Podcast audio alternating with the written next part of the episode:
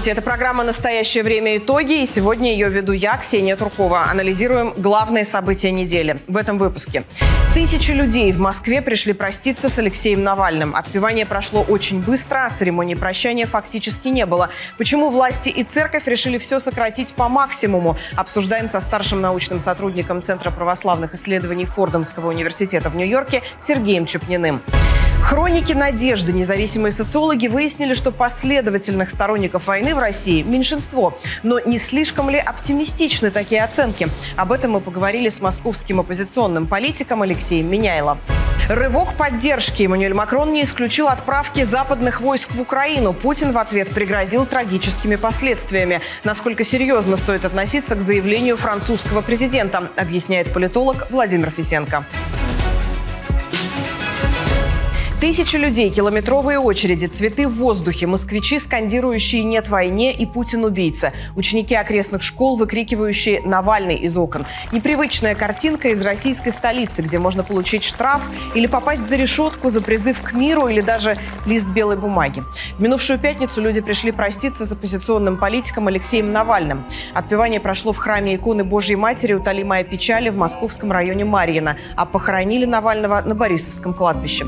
При этом этом отпевание прошло буквально в скоростном режиме, и проститься с Алексеем у людей возможности, по сути, не было. И сейчас к нам из нашей студии в Нью-Йорке присоединяется старший научный сотрудник Центра православных исследований Фордомского университета Сергей Чепнин. Сергей, добрый день. Здравствуйте, Ксения. Насколько я поняла из ваших комментариев в соцсетях, была установка из патриархии провести все максимально быстро. А, да, действительно, отпевание в среднем продолжается полтора часа, если следовать э, чинопоследованию православному, а отпевание Алексея было совершено за 20 минут таким конвейерным способом. Э, это тоже довольно распространенная практика, и, наверное, большинство россиян, которых вот э, отпевают в храмах, от, отпеты вот таким конвейерным способом. Но, тем не менее, в данном случае это, конечно, выглядело довольно э, странно и, я бы сказал, даже оскорбительно. То есть это было сделано намеренно, скорее всего? Э, да, безусловно. Важно было показать, что э, Церковь, с одной стороны, не отказывается от отпевания, это было бы уж совсем скандально, но с другой стороны и э, вот совершить такую молитву, как положено, как, в общем, священник должен, должен был бы совершить, э, церковная администрация не дала. А что вообще известно об этом храме и, в частности, о священнике Андрея Малевича, который отпевал Алексея? Насколько я понимаю, э, ну, не так просто, наверное, было бы найти священника, который э, согласился, согласился отпеть. Судя по всему, это была просто церковная разнарядка. Храм выбран ближайший к кладбищу. На машине это буквально 5 минут, пешком около получаса. Так, чтобы не создавать какие-то большие проблемы вот в, в связи с дальними расстояниями. Видимо, просто был технический выбор. А, ну, а священник – это просто рядовой служащий священник, не настоятель, не благочинный, не было какого-то вот собрания священника, как в таких случаях обычно должно было бы быть. А, но священник, вот по отзывам многих, это как бы хороший московский священник, но вот ему просто по череде технически выпало совершить богослужение. И я думаю, что он совершил его вот в тех рамках, которых ему дали, э, молитвенно и э, достойно. А вы в одном из недавних постов также написали, что это за церковь, которая запрещает выражение любви и участия людям. Но сами представители РПЦ, кажется, так не считают. Как вообще на происходящее реагируют священники-патриоты? Да, они, конечно, недовольны. Э, они ставят под вопрос, был ли Алексей Навальным православным человеком. Э, они возмущены тем, что э, вот в той толпе, которая окружала храм, раздавались какие-то политические лозунги. И в целом надо сказать, что вот желание как можно дальше дистанцироваться от сторонников Навального и вообще от какой-либо оппозиционной тематики довольно велико в Русской Православной Церкви, особенно среди э, вот такого духовенства, э, которое считает себя предельно лояльным и патриарху, и Кремлю. мы видим, что э, вот есть отдельные священники, которые стараются быть действительно пастырями Христовыми, но с другой стороны мы видим гигантскую тенденцию э, вот Э, назовем это официальной церковью, э, которая всячески хочет э, служить, обслуживать официальную идеологию. И, в общем, все, что не укладывается в это прохрустово ложа, для нее враждебно, и причем и глубоко враждебно. И они не стесняются говорить о своей враждебности вот ко всему, что не укладывается в эту матрицу политической лояльности. А может, возможно ли сейчас а, настоящая церковь, вот в таком а, прямом понимании да, этого слова, внутри России, или произойдет какое-то разделение неизбежно? Это очень большой вопрос, он открытый, на него сегодня, я думаю, ни у кого нет ответа, но, безусловно, есть э, сообщество священников и мирян, а, которые крайне недовольны а, той ситуацией, которая сложилась внутри Русской Православной Церкви. Они понимают, что необходимы как минимум очень серьезные реформы, но, к сожалению, видение того, как изменения могут произойти, сегодня нет. И, безусловно, есть понимание того, что э, при нынешнем патриархе э, никакие перемены невозможны. Он все как бы не просто законсервировал, он все забетонировал. Вот все останется таким, э, каким оно есть сейчас. Но э, здесь, в Соединенных Штатах, э, панихиды по Алексею э, проходили. Да, безусловно, во многих храмах и в храмах Православной Церкви в Америке, и в храмах Русской Зарубежной Церкви. И вот, э, собственно, ну, молитвы были по всему миру. Мне прислали замечательные кадры, как в Иерусалиме на Александровском подворье как бы совершалась панихида. Э, так что да, как бы православные, и не только в храмах э, русской традиции совершалось поминовение. Так что это действительно вот такое явное свидетельство солидарности православного мира с Алексеем и как бы и с тем делом, которое он делает. Сергей, спасибо большое и за комментарий. Делать. Да, спасибо. Спасибо большое за комментарий. А, с нами на связи из нашей нью-йоркской студии был старший научный сотрудник Центра православных исследований Фордумского университета Нью-Йорка, религиовед Сергей Чупнин.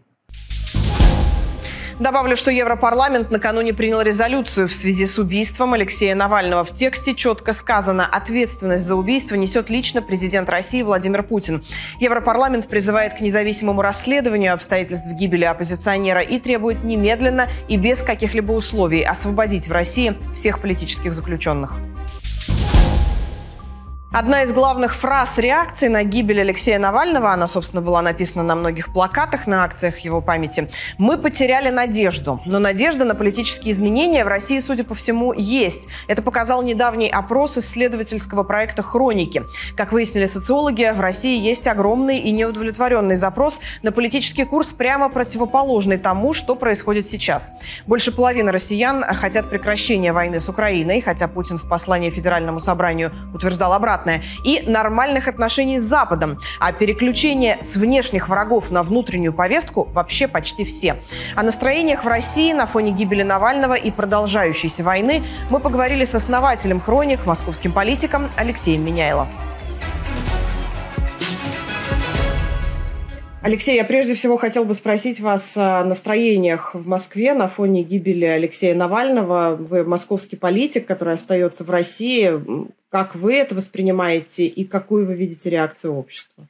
Для нас пока ничего не меняется. Э, это э, при том, э, насколько это чудовищное и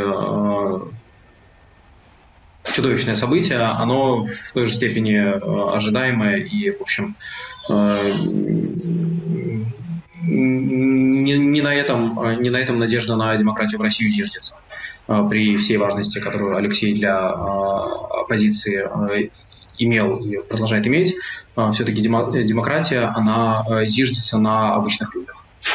И если мы при смерти одного человека говорим, что все, наше дело пропало, значит, мы занимались не демократией. Но мы занимаемся демократией, поэтому к сожалению, Алексея не стало, там, других каких-то людей не станет, меня не станет.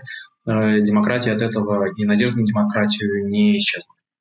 Да, вот вы произнесли несколько раз слово «надежда», и очень многие люди говорили, что с гибелью Алексея умерла надежда, но, наверное, судя по тому, что вы сейчас сказали, сам Алексей бы с этим не согласился.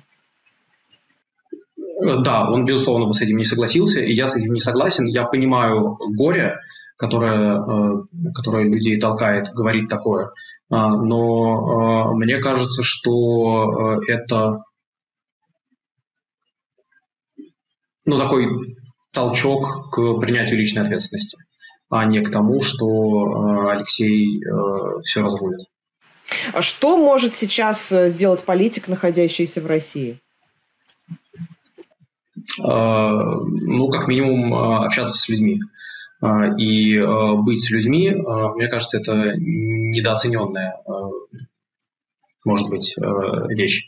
Потому что в ситуации, ну, известная вещь, вот есть очень хорошая книга, в которой есть статья отца Алексея Уминского тоже про смерть, ее издание «Правмир» издавала, и как раз отец Алексей Уминский там писал, что когда все в ситуации горя, лучшее, что можно сделать, это просто быть рядом.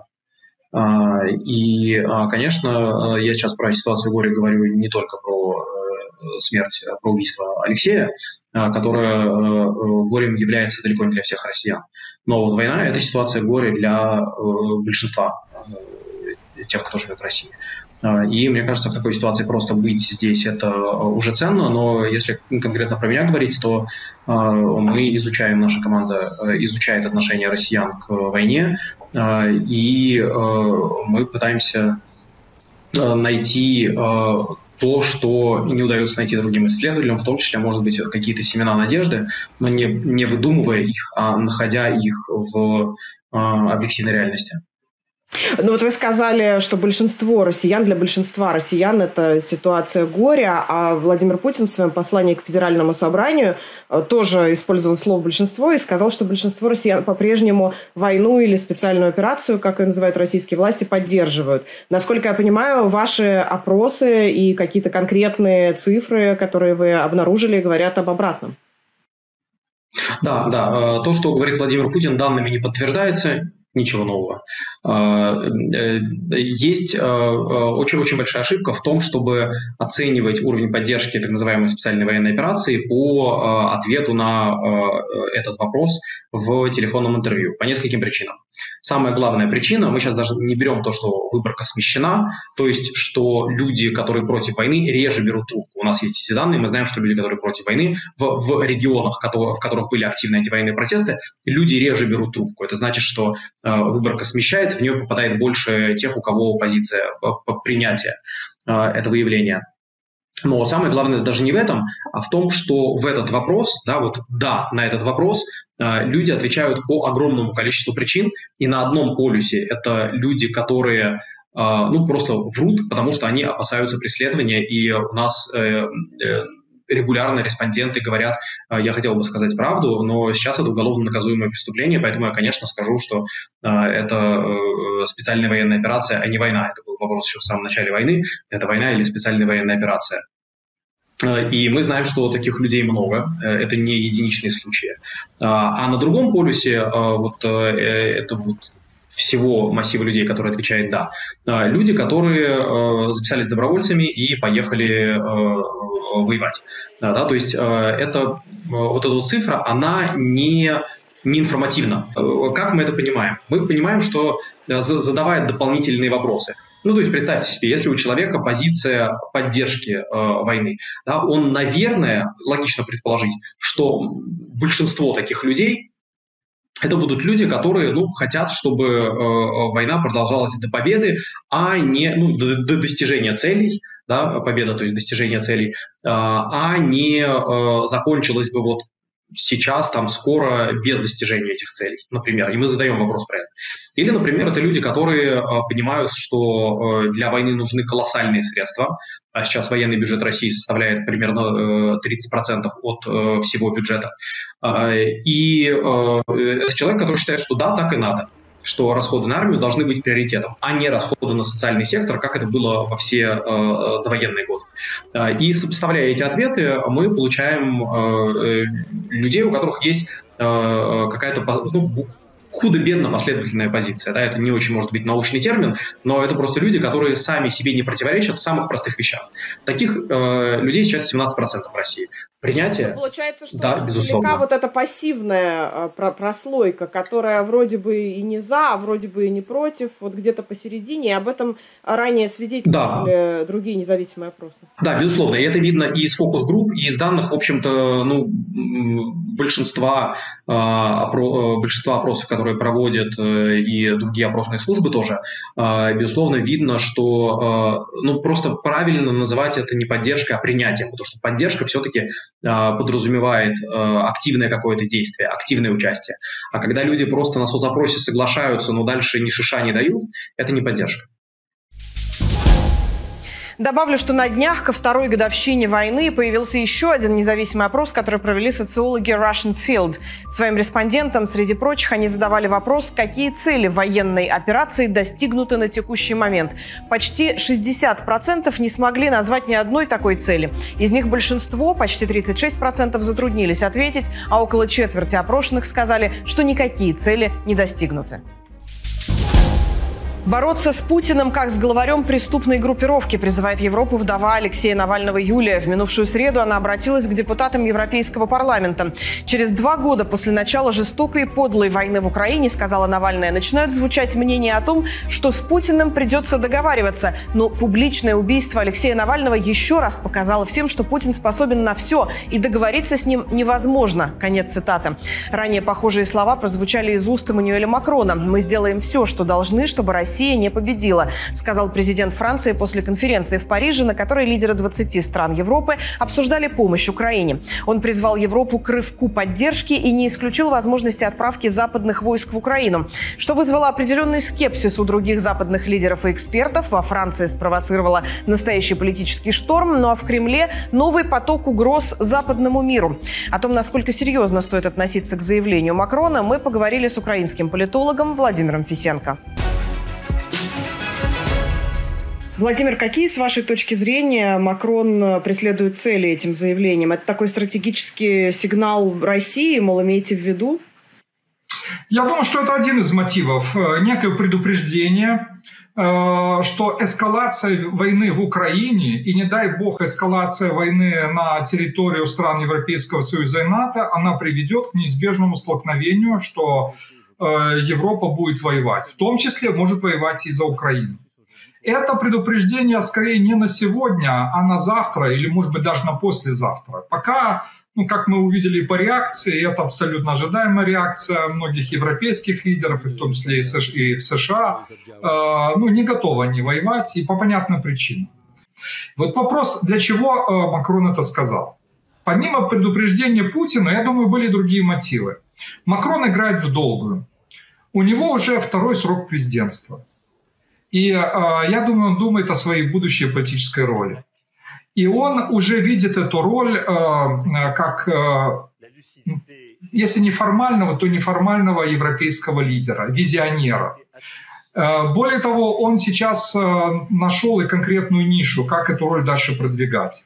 Причем он эту нишу начал разрабатывать еще и раньше, но сейчас для нее очень много, скажем так, оснований возникло. Это э, создание совместной европейской системы безопасности. Э, кроме того, вот э, Макрон использовал еще такой довольно традиционный политический прием, который, кстати, Украина часто использует в отношениях с союзниками.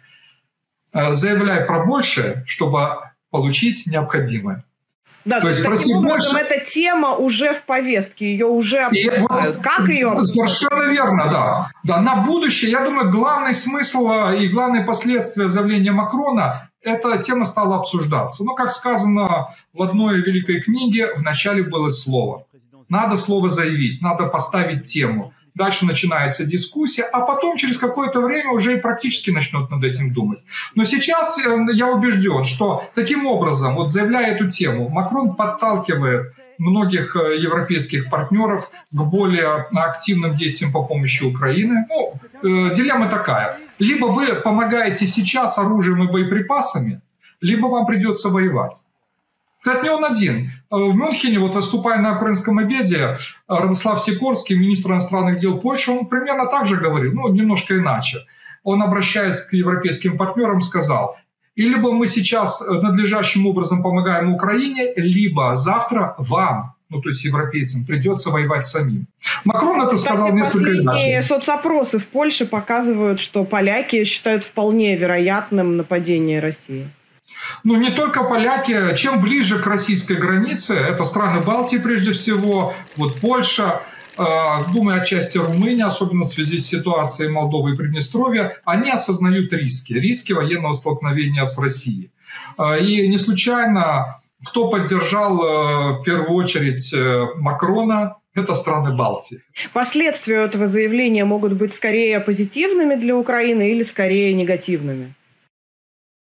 В Украине, конечно же, восприняли заявление Макрона э, скорее позитивно, э, потому что ну, это впервые было сказано. Мы уже привыкли.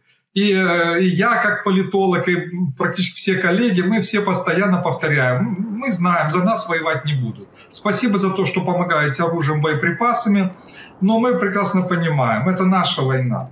Но предупреждаем, что если Э, мы не устоим, то ведет, ну, придется воевать европейцам. И вот Макрон сказал такое, конечно, это вызвало всплеск э, ожиданий каких-то, сдержанных. Я бы не сказал, что у нас возникли иллюзии, что уже завтра войска НАТО будут здесь или хотя бы там французские военные. Нет. А, но, тем не менее, это было воспринято достаточно позитивно. Но а, под негативными последствиями этого заявления я имею в виду возможную реакцию России, потому что вот Путин уже заявил mm-hmm. в послании Федеральному собранию, пригрозил трагическими последствиями для тех, кто э, рискнет отправить э, войска в Украину. Не приведет ли это э, к усилению бомбардировок в ближайшие дни? Вот я говорю о какой-то такой реакции. Я понимаю. Отмечу один интересный нюанс. Вот то, что вы процитировали, там же как было сказано, что кто посылает свои войска на территорию России. И вот тут вопрос. Он уже всю территорию Украины считает территорией России. А, война идет на территорию Украины. Да, есть оккупированные территории, аннексированные территории. А, но ни одна, а, ну скажем так, за исключением всего нескольких стран мира, зависящих от России, абсолютное большинство стран мира, в том числе и партнеры России, партнеры по ДКБ, по Евразийскому союзу, Китай, Иран даже не признали аннексии Крыма. Я уж не говорю про другие оккупированные территории. Но вот Путин сказал, что, мол, это идет речь о территории России.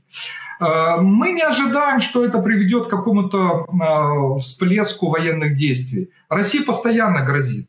Путин скорее в своем послании, вот в контексте заявления Макрона, он пытался пугать Запад.